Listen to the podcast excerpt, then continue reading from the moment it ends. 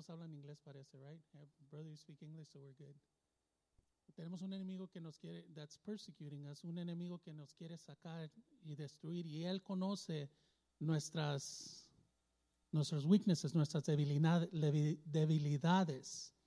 Por eso es importante entender que la conciencia y la integridad van en línea. ¿ok? Si uno tiene mala conciencia, va a sentir culpa y no va a poder pararse contra los enemigos. Aunque su vida no tenga mancha, que sea blameless, los enemigos del Evangelio van a buscar culpa con Dios y levantar falsas acusaciones. ¿Cuántos aquí en esta noche trabajan con gente que no, no es cristiana? ¿Alguien aquí? Anybody here work with somebody who's not a believer? A non-believer person of this world? Amen. Y ha sentido, ha- ha- lo han ponido en una posición cuando empiezan a pre- hacer preguntas, no porque quieren saber, pero si no quieren cuánto sepa usted, que lo ponen en una prueba. O a veces si usted se enoja quizás o algo pase y le sale un poquito de la vieja criatura, inmediatamente están listos para juzgarlos, ¿verdad? Y es natural eso, porque la naturaleza del mundo buscar las debilidades del creyente y, eh, como dicen en inglés, to exploit them, para abrirlas, con el punto de probar que nosotros está- somos igual que ellos y no somos diferentes. Pero la palabra de Dios contradice esa percepción o esa opinión del mundo. Amén. Pero va a llegar tiempos cuando, es, cuando esas cargas no van a tener mérito y van a ser vergonzados. Si nosotros nos paramos firme en la palabra de Dios, nos paramos firme en nuestros caminos y entendemos lo que es la integridad, ¿ok? Cuando uno, cuando uno, cuando la, defini- la definición de integridad en, en, en, en el diccionario normal, oh, perdón, no normal, sino en el diccionario Webster's, por ejemplo, dice que la integridad es lo que hace uno cuando nadie está viendo. Doing the right thing when nobody's watching, ¿verdad? Haciendo la cosa correcta cuando nadie está viendo. Pero en los caminos, en el Evangelio, sabemos que Dios siempre está viendo. No hay ningún paso, no hay ningún, no hay ningún respiro, no hay ningún pensamiento que Dios no sepa. Él es omnipresente, está en todo. Y, siempre sabe lo que vamos a hacer. Él, él, él ya conoce nuestros caminos, pero nos da libre albedrío de decidir dónde vamos a caminar, cómo vamos a caminar y con quién vamos a caminar. Amén. La conciencia se define según el diccionario de la Biblia, dice la capacidad humana de reflexionar el grado que su carácter se conforma con las cosas de este mundo. Es un bordo, a, it's it's a- it's a boundary. La conciencia, cuando usted anda en sus caminos, la conciencia puede decir que es como un crossroads, ¿verdad? Cuando usted llega a un, a un, a un lugar donde un carril o una carretera va a la izquierda y una carretera va a la derecha. Y usted decide en qué dirección quiere ir. Uno bien, uno mal. Yo soy zurdo, so yo digo que la, la dirección, el carril bueno es el lado izquierdo. Otros quizás que digan que es el lado derecho, ¿verdad? Depende de la persona. Unos dicen que el vaso está, está medio lleno, otros dicen que el vaso está medio vacío, pero entendemos lo que estamos tratando de decir. En esto tenemos que entender que tenem- tenemos, tenemos que tener disciplina en las áreas del mundo. Disciplina. Eso, la disciplina es algo que uno se enseña, es parte de la integridad. Porque sabemos, siendo familia, ¿cuántos saben que nosotros somos una familia? ¿Entendemos esa parte? Unos locos que otros, pero somos familia, amén. Pero ¿qué entendemos de esta familia? Si uno duele, todos dolemos.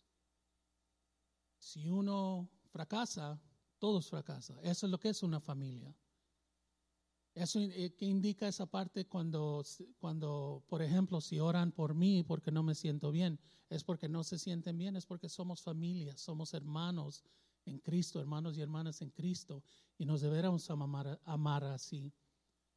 Somos un cuerpo con diferentes miembros, Pero ¿qué indica eso de tener disciplina? Porque lo que hagamos en el mundo hace daño a la iglesia.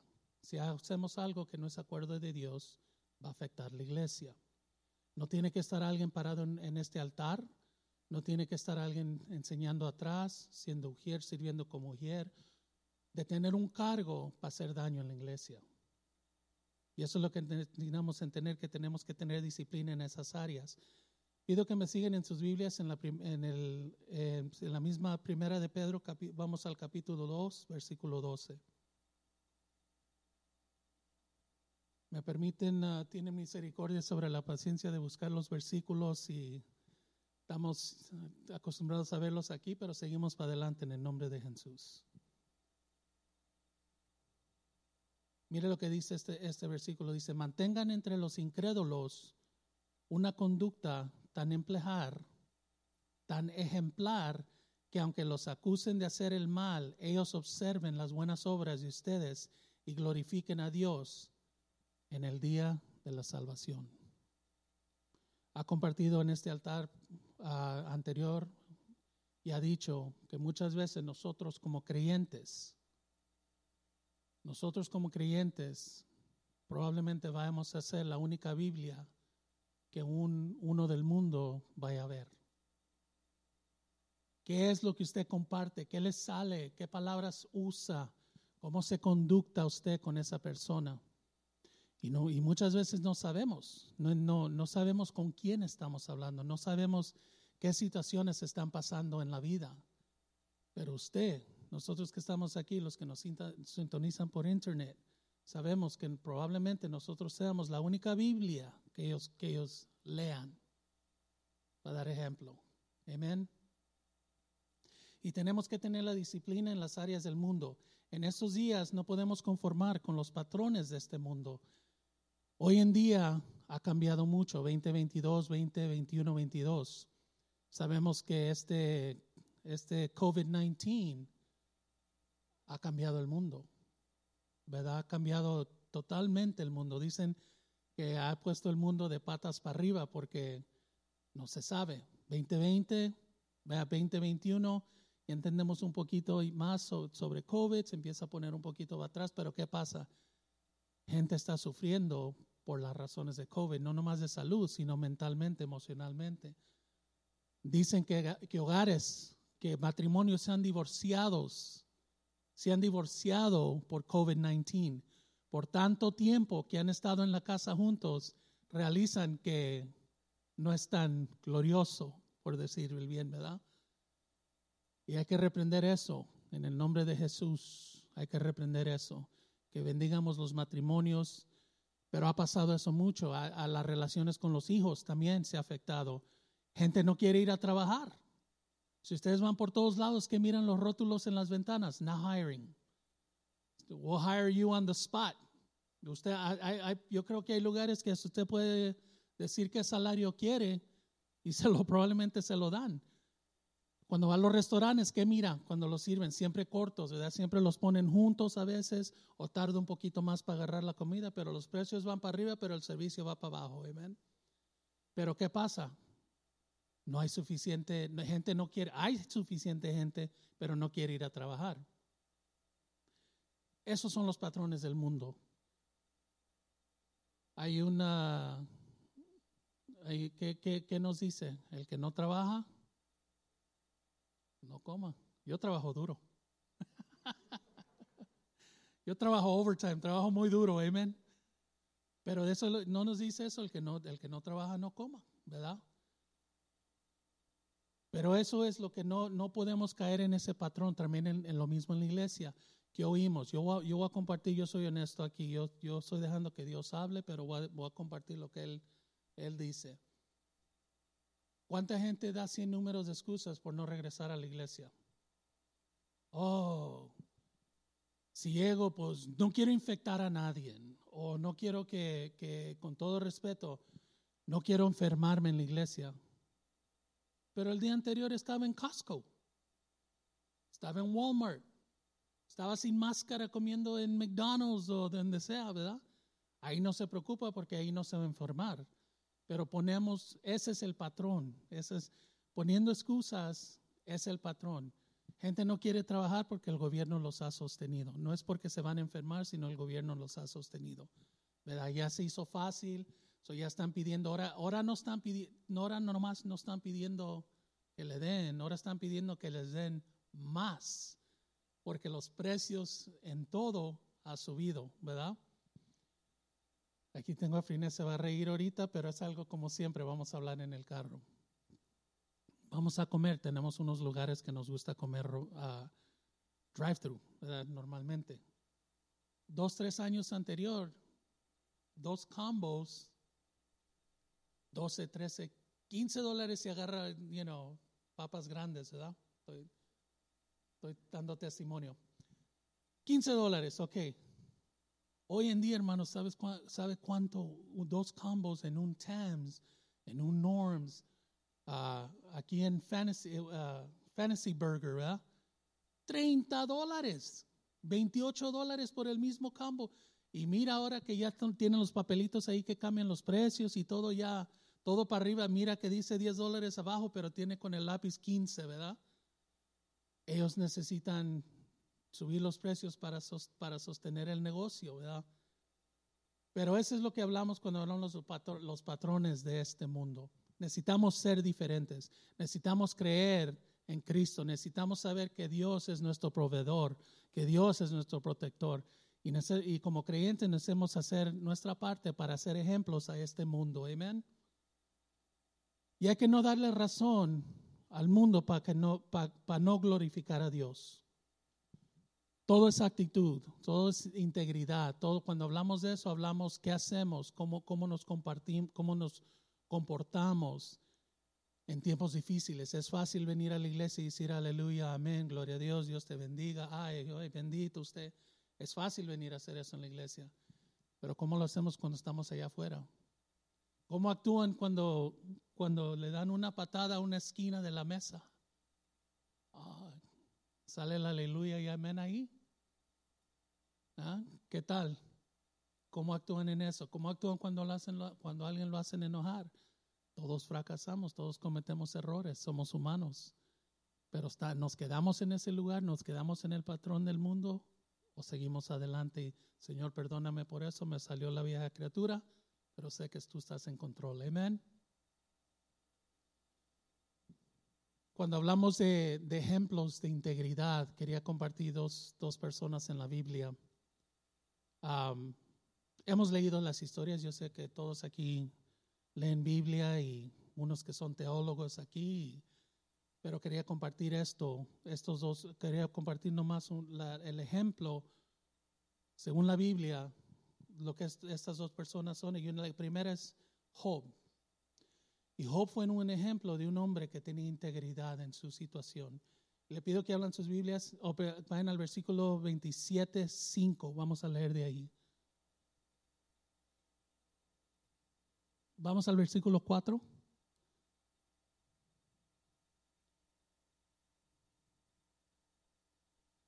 Ok, mis labios no pronuncian maldad alguna, ni mi lengua proferiría mentiras. Vamos al siguiente versículo. Jamás esta palabra es fuerte cuando mira jamás, nunca, never en inglés. Podré admitir que ustedes tengan la razón mientras viva. Insistiré en mi integridad. Cuando vemos estos versículos y empezamos a ver aquí, aquí indica que cuando usted lee la historia de Job, lee que Job era un hombre íntegro y pasó por mucho, sufrió mucho pero fue probado. Aquí era donde, si usted lee la historia, aquí lee donde, donde Satanás le echó un ataque, ¿verdad? Ustedes conocen la historia. Y Jesús con confianza, ah, perdón, Dios con confianza dijo, tácalo, pero no me lo mates. Eso indica que Dios ya sabía dónde estaba parado Job, dónde tenía su posición Job. No tenía que preocuparse Dios de eso porque Él ya nos conoce. Y miramos ahí, aquí que dice en su jamás, con toda confianza y certeza, como hablamos, con ese boldness, como un león, que iba, que a perjudicar su integridad. Vamos a Job 2, 8, 10, por favor. Aquí miramos cuando uno tenemos la influencia, hablando de la integridad.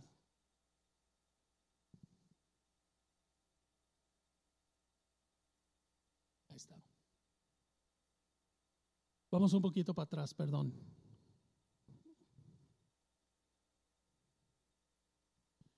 Y miren lo que dice este, esto aquí. Dicho esto, Satanás se retiró de la presencia del Señor para afligir a Job con dolorosas llagas desde la planta del pie hasta la coronilla. Cuando oramos, ¿qué decimos? Mandamos la de sanidad de la cabeza a la planta de sus pies. Y mira el ataque que Satanás lanzó contra Job. Vamos a, gracias.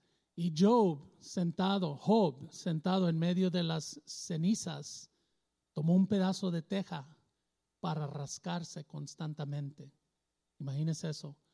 Qué dolor, qué frustración, qué coraje, qué duda tenía Job en ese tiempo. Pero mire lo que dice el siguiente versículo.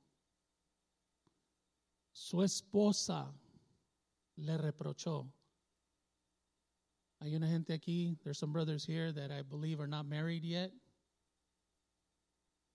But your right wife is going to have a big influence in your life. The right woman will have a big influence in your life. Any woman will have a big influence in your life. Cuando uno tiene su pareja, esposo, esposa, la influencia es fuerte, ¿verdad? Sabia o no tan sabia, la influencia va a ser fuerte. Gracias a Dios que yo tengo una mujer que es sabia, y me guía, me directo. Eh, me enderece cuando ando, ando, un poquito desviado, pero gracias a Dios por eso.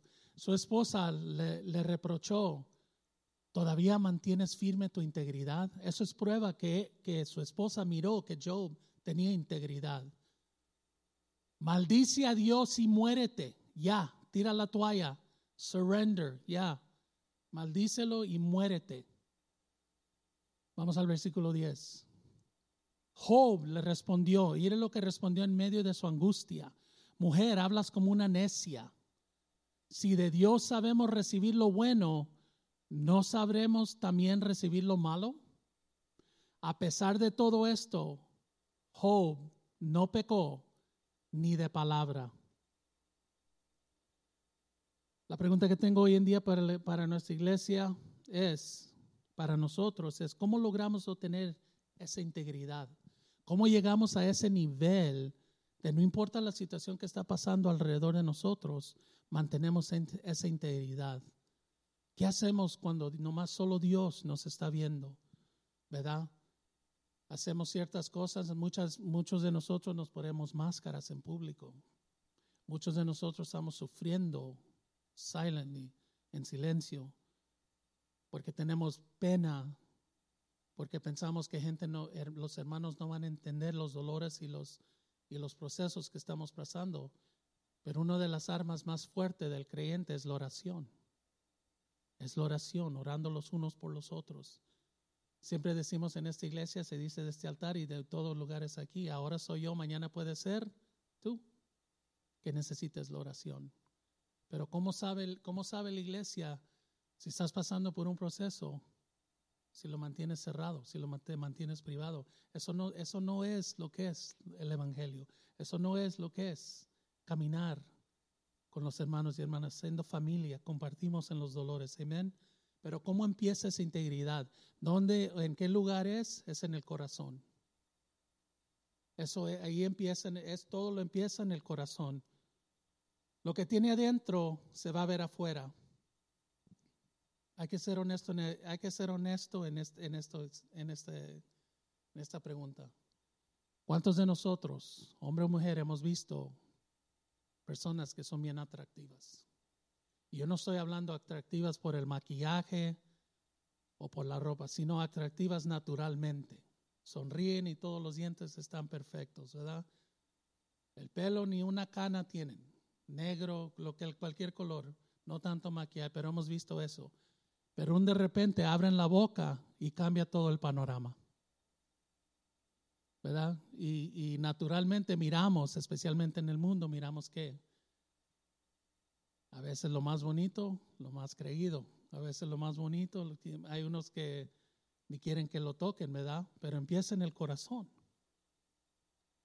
Y Dios nos da una corazón, Dios nos da corazón con la capacidad de tener integridad. Nuestros corazones, si, los si lo damos a nuestro Señor, Él puede transformar lo negativo en positivo. Él puede romper todo ese corazón de piedra y hacerlo de ternura. Dios, Dios está trabajando en mi corazón. Yo siempre he sido la chispa que actúa y luego hace preguntas después. Pero gracias a Dios, Él está transformando eso. Él está quitando toda esa piedra y todo. He's the one chiseling it away. Lo está quebrando poco a poco. Porque eso no es estar en, amor con los hermanos y hermanas. Eso no es tener integridad. ¿Qué, razón tiene ser, ser, ser macho? ¿Verdad? Ya sabemos que los que dicen aquí soy hombre y yo soy macho y a mí nadie me dice nada, a veces son los más miedosos. los guerrilleros no necesitan decir nada porque se, se mira. No necesitan decir lo que tienen en el corazón porque se siente a la vista, se mira, se mira la ternura en los ojos. Hoy como, andan, andamos en máscaras ya no se mira en, en el rostro tanto, pero en los ojos, ¿verdad? Dicen que los ojos son las ventanas de la alma. The windows, eyes are windows to the soul. Y se mira cuando una persona anda feliz, una persona tiene paz, una persona tiene gracia y una persona que anda enojada, una persona que tiene, no es tu problema, pero tú eres parte de ese problema, ¿verdad? Por actitud, por corajudos, que Dios reprenda a los corajudos. Amén. Pero eso es lo que representamos, lo que sentimos en el corazón, lo que somos en el corazón sale afuera.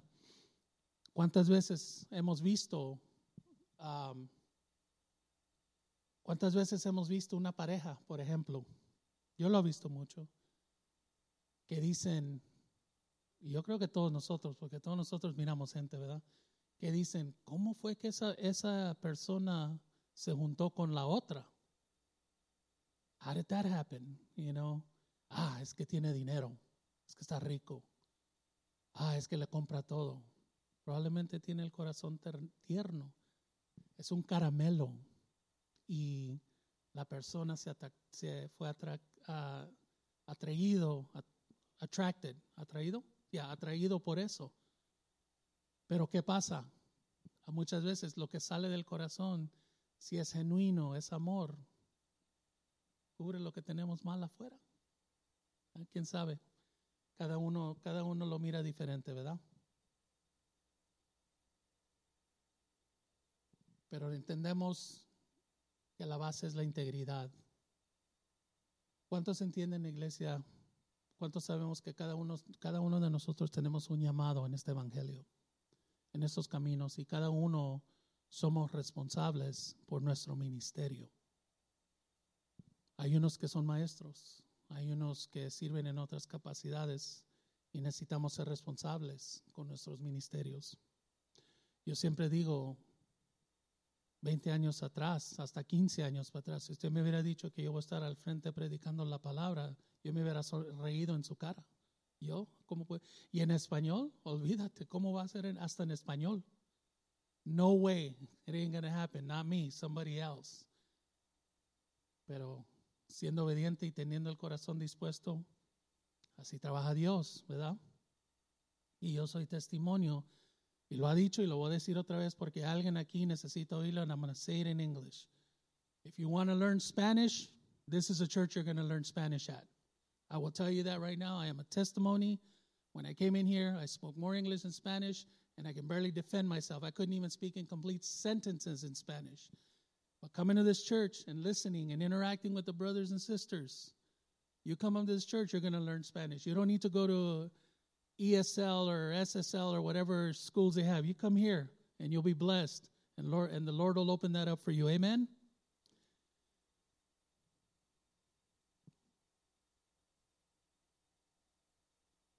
Vamos al libro de Lucas capítulo 6, versículo 45, por favor. Lucas 6, 45. El que es bueno de la bondad, que atesora en el corazón, produce el bien. Pero el que es malo de su maldad, produce el mal. Porque lo que abunda en el corazón, habla la boca. Ahí Lucas nos está diciendo sobre la actitud eso también nos enfoca en la integridad. Decimos ciertas cosas, pero hacemos otras. Es muy importante cuando vemos eso, cuando compartimos con gente, no, no es necesario juzgarlos, pero sino orar por ellos, porque, recuerden un tiempo de donde nos sacó Dios. Yo no soy uno que eh, fue bendecido de crecerme en la iglesia, yo vengo del mundo, so yo entiendo lo que es estar allá afuera. Yo entiendo las tentaciones, yo entiendo lo negativo, lo que es. Y yo le digo que prefiero estar aquí que estar allá. Pero eso no indica que yo solo puedo mantenerme aquí. Necesito Cristo en mi vida, necesito su apoyo, pero al mismo tiempo necesito hacer mi parte de mantener la integridad de la iglesia y la integridad de mi corazón. Amén. Y eso es un proceso, es madurez. Me gustó una vez en la clase de teología cuando el pastor compartió un comentario que dijo, la salvación es instantánea. El momento que aceptamos al Señor como salvo es instantánea, pero la santificación es para toda la vida. Es un proceso, amén. Y vamos a pasar en los momentos que el proceso estamos arriba de la ola y hay momentos que vamos a estar abajo. Hay momentos que van a haber tiburones y hay momentos que el agua va a estar clara, que hasta los pies con las uñas ahí se ven, ¿verdad? Pero depende. El Señor le está diciendo a cada uno de nosotros en esta noche que de sus ministerios debe de ser, debe de ser el ministerio con carácter. MB Logos, cada uno de nosotros tenemos nuestro ministerio y debe de ser con carácter.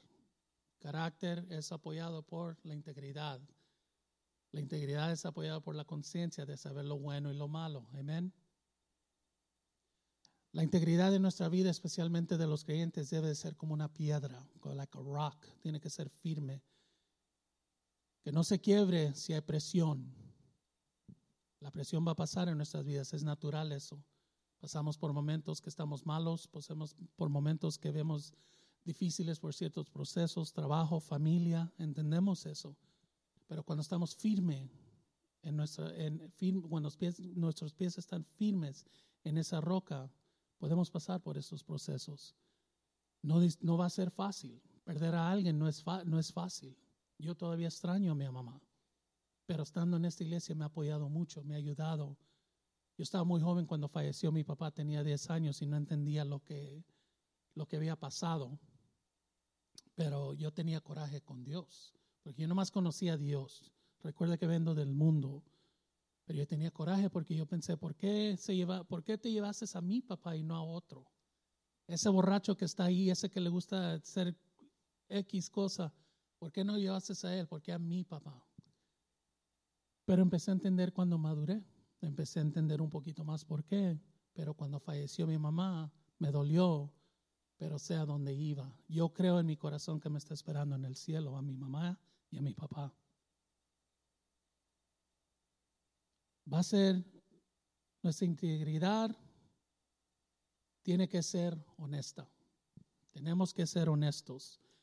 Un buen amigo entiende que a veces le tenemos que decir a, nuestra, a nuestra gente cuando está haciendo algo mal la verdad. Y un buen amigo no se va a preocupar si se va a enojar con usted o no, porque el buen amigo le está dando el consejo, ¿verdad? Que dice Proverbios 27, 17 como like iron sharpens iron, one man sharpens another, ¿verdad? ¿Se recuerdan el comercial de, um, de Geico? O sea, han visto la televisión, en la televisión los comerciales de Geico y hay un comercial que tienen uno que se mira como Abraham Lincoln. Honest Abe, le dije, así, le, tenía su, su apodo, Honest Abe. ¿Y qué le dice la esposa, la, que se llamaba Martha, Martha Lincoln? ¿Qué le, ¿Qué le preguntó en, el, en la comercial, verdad? Si mira, se mira un poquito distorsionado porque según es el tiempo de los 1800. Y le dice, me miro gorda en este vestido, ¿verdad? Y el parado se para al lado de ella y no dice que sí, pero dice, poquito, ¿verdad? Para no ofender. Pero uso ese ejemplo para, para, para entender lo que es la, la, honestidad. Tenemos, tenemos que ser honestos con uno, con uno con los otros. No podemos andar, andar en mentiras, no podemos andar en fantasías. Tenemos que ser honestos. Amén. Y quiero que entiendan algo, iglesia. Quiero que sepan algo los que nos sintonizan. Vamos a ser probados en nuestra vida. Las pruebas van a venir en tiempos que lo probablemente lo vayamos a ver y en otros tiempos que lo esperemos en, en el tiempo más que decimos cómo pasó esto en, e, en este día. Hoy cuando, cuando subí aquí al altar en este día estaba hablando de retos. Voy a compartir un poquito para que cuando, para hablar un poquito de, de, de ser probado. A mí no me gusta la construcción en mi casa. a mí la ansiedad, el estrés me empieza a subir y lo que es el cochinero, el ruido, el polvo y, ver cosas quebradas y todo. Y toda la semana, ¿sabe lo que me estaba preocupando? Sobre están poniendo una nueva pared en, el, en, la, en, el, en, la, propiedad del vecino, de la vecina. Están poniendo una pared y la pared de ellos es la pared de nuestro lado, que corre de enfrente hasta atrás. Llegaron, empezaron a destruir, quebrar, se oían los serruchos. Este era el lunes, ¿verdad? Y sabe la cosa que me estaba fastidiando lo más, que me estaba irritando, que me estaba dando ansiedad y estrés, eran mis sprinklers. Porque ellos quebraron mis sprinklers. Tres me quebraron.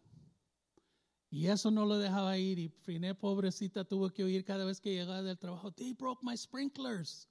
I can't believe it. I can't water the lawn because of it. Who's going to pay for this? You know. Y no son de esos que se levantan la cabecita y hacen, son los, los buenos esos de plato que, you know, pagamos un poquito más por ellos, ¿verdad? Y ellos caminando y moviendo ese, ese, ese, ese wheelbarrow, esa con uh, llanta para arriba, para abajo, cargando ladrillo. A mí, ellos, ellos no les importaban, perdón, hermanos.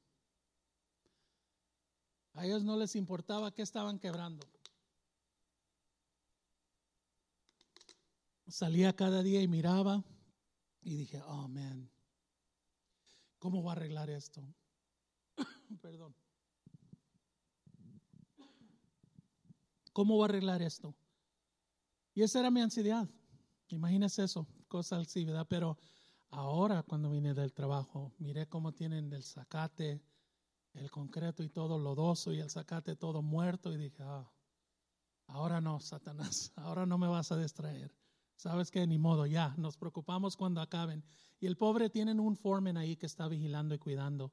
Y dice, Ralph, no, te, no en inglés me habla y me dice, no te preocupes, nosotros vamos a arreglar todo esto. Estos lo destruyen, pero nosotros nos vamos a arreglar.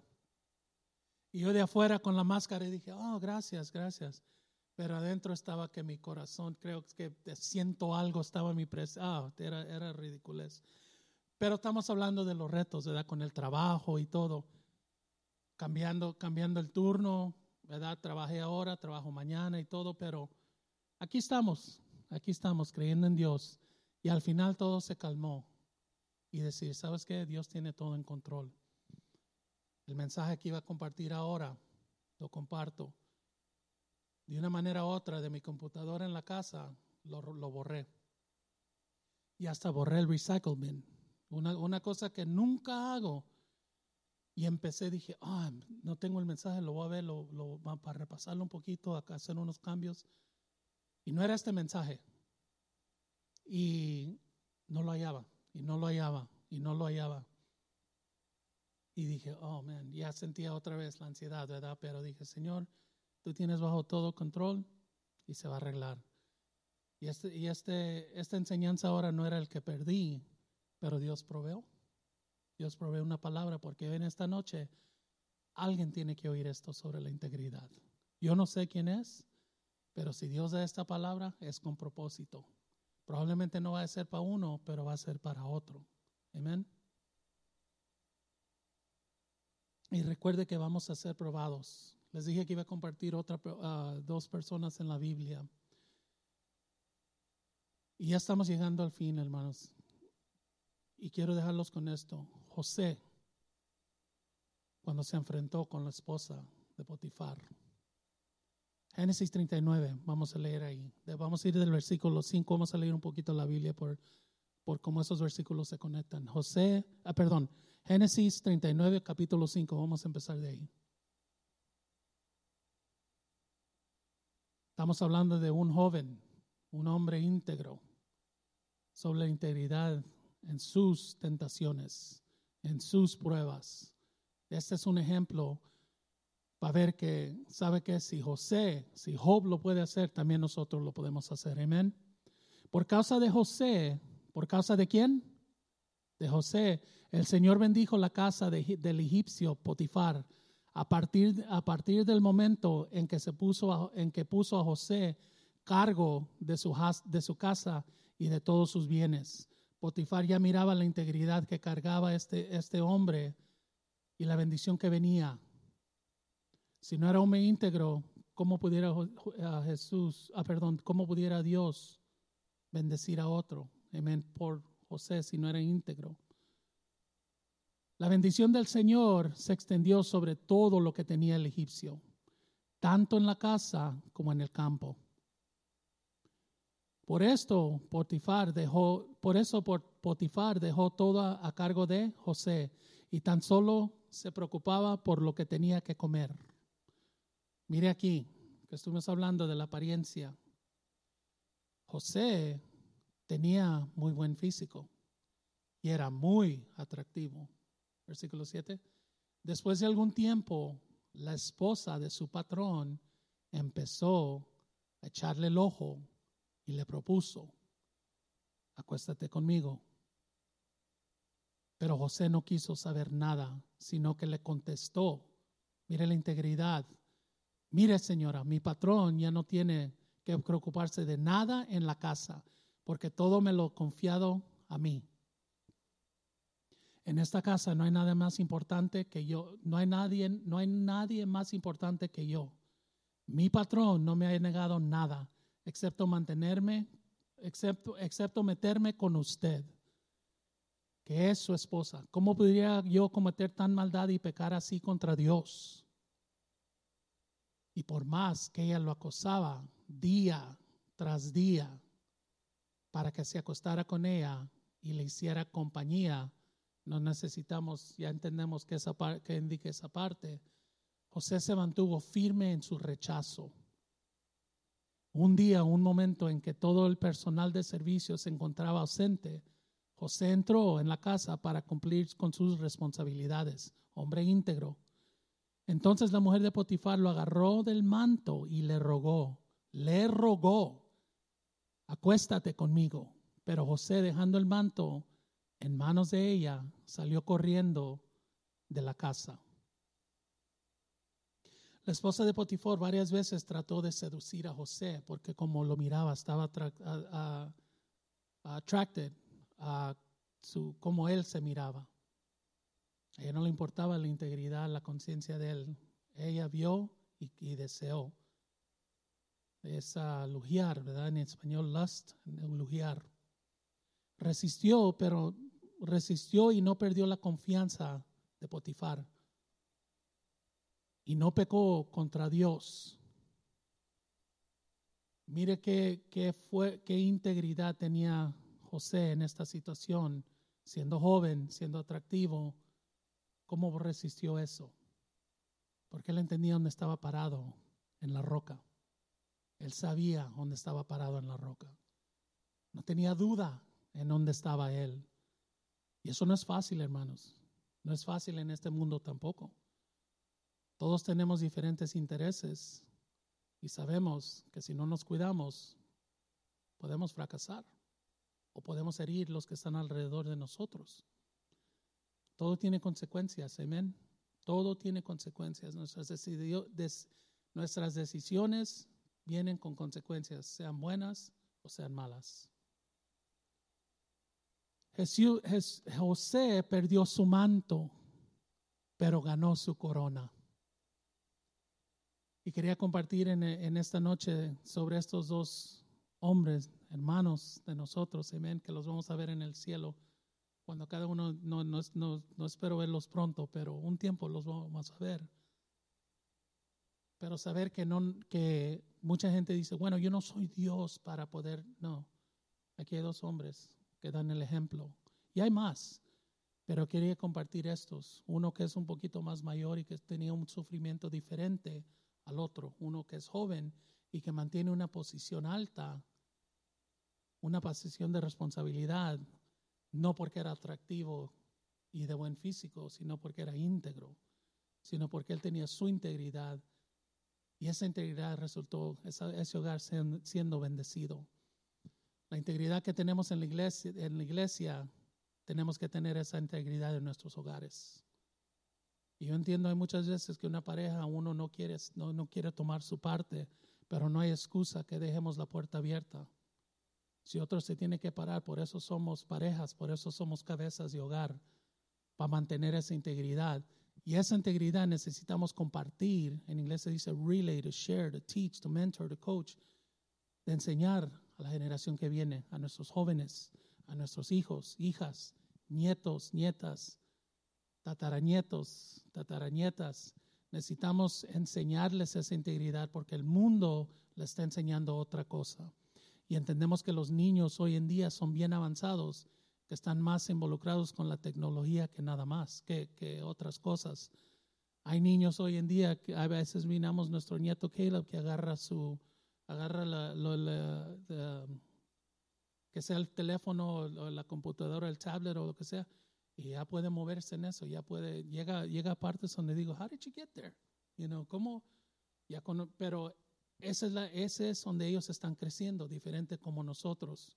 Bueno, yo, no voy a decir nosotros porque todos somos diferentes edad, ¿verdad? Pero yo, yo no vine de esa época de la tecnología, yo vine de la época que jugábamos en la calle hasta que se oscurecía, hasta que le gritaba tu mamá o tu papá que ya entraras, ¿verdad? Y no querías entrar porque estabas con tus amigos o lo que sea, pero yo vengo de esa, de esa era. Yo vengo de ese tiempo. Pero hoy en día necesitamos, como, como este mundo y el enemigo está promoviendo lo negativo, necesitamos promover lo positivo. No es fácil, pero sabemos dónde paramos, que ya somos victoriosos en esto. Pero necesitamos seguir dando, compartiendo, siendo ejemplos, manteniendo el nivel de integridad alta para proteger no nomás nosotros, no nomás nuestro hogar, pero nuestra iglesia. Amén. Y quiero cerrar con esto. Hay un pastor americano que se llama Chuck Swindoll, un hombre que habla bien, un hombre tremendo en la palabra, poderoso, no grita, pero bien tranquilo, si lo han oído. Chuck Swindoll es pastor, se llama, y esto lo dijo en inglés, pero lo traté lo mejor de traducirlo porque los amo en Cristo. Amén. Y dice, ¿quieres sorprender, ¿quieres sorprender al el mundo? Empieza ahora. Demuéstrale al mundo lo que es correcto cuando nadie, cuando nadie te está viendo. Mantente fuerte y demuestra integridad a una cultura debilitada por hipocresía. Esto es lo que dice el pastor, que nos mantengamos fuerte y demuéstramos esa integridad a la cultura, que es la cultura fuera de la iglesia, debilitada, que es weak, por hipocresía, máscaras. Y eso es lo que, ese es el reto para el creyente, eso es lo que, lo que necesitamos hacer, mantener nuestra integridad en la roca. Amén. Así como, así como José bendició el hogar y el campo de Potifar, nosotros recibimos esa bendición cuando nos mantenemos firmes en la piedra como dije anterior, en nuestros hogares, nuestras familias, nuestros trabajos, nuestra iglesia. Amén. Dios le bendiga, hermanos.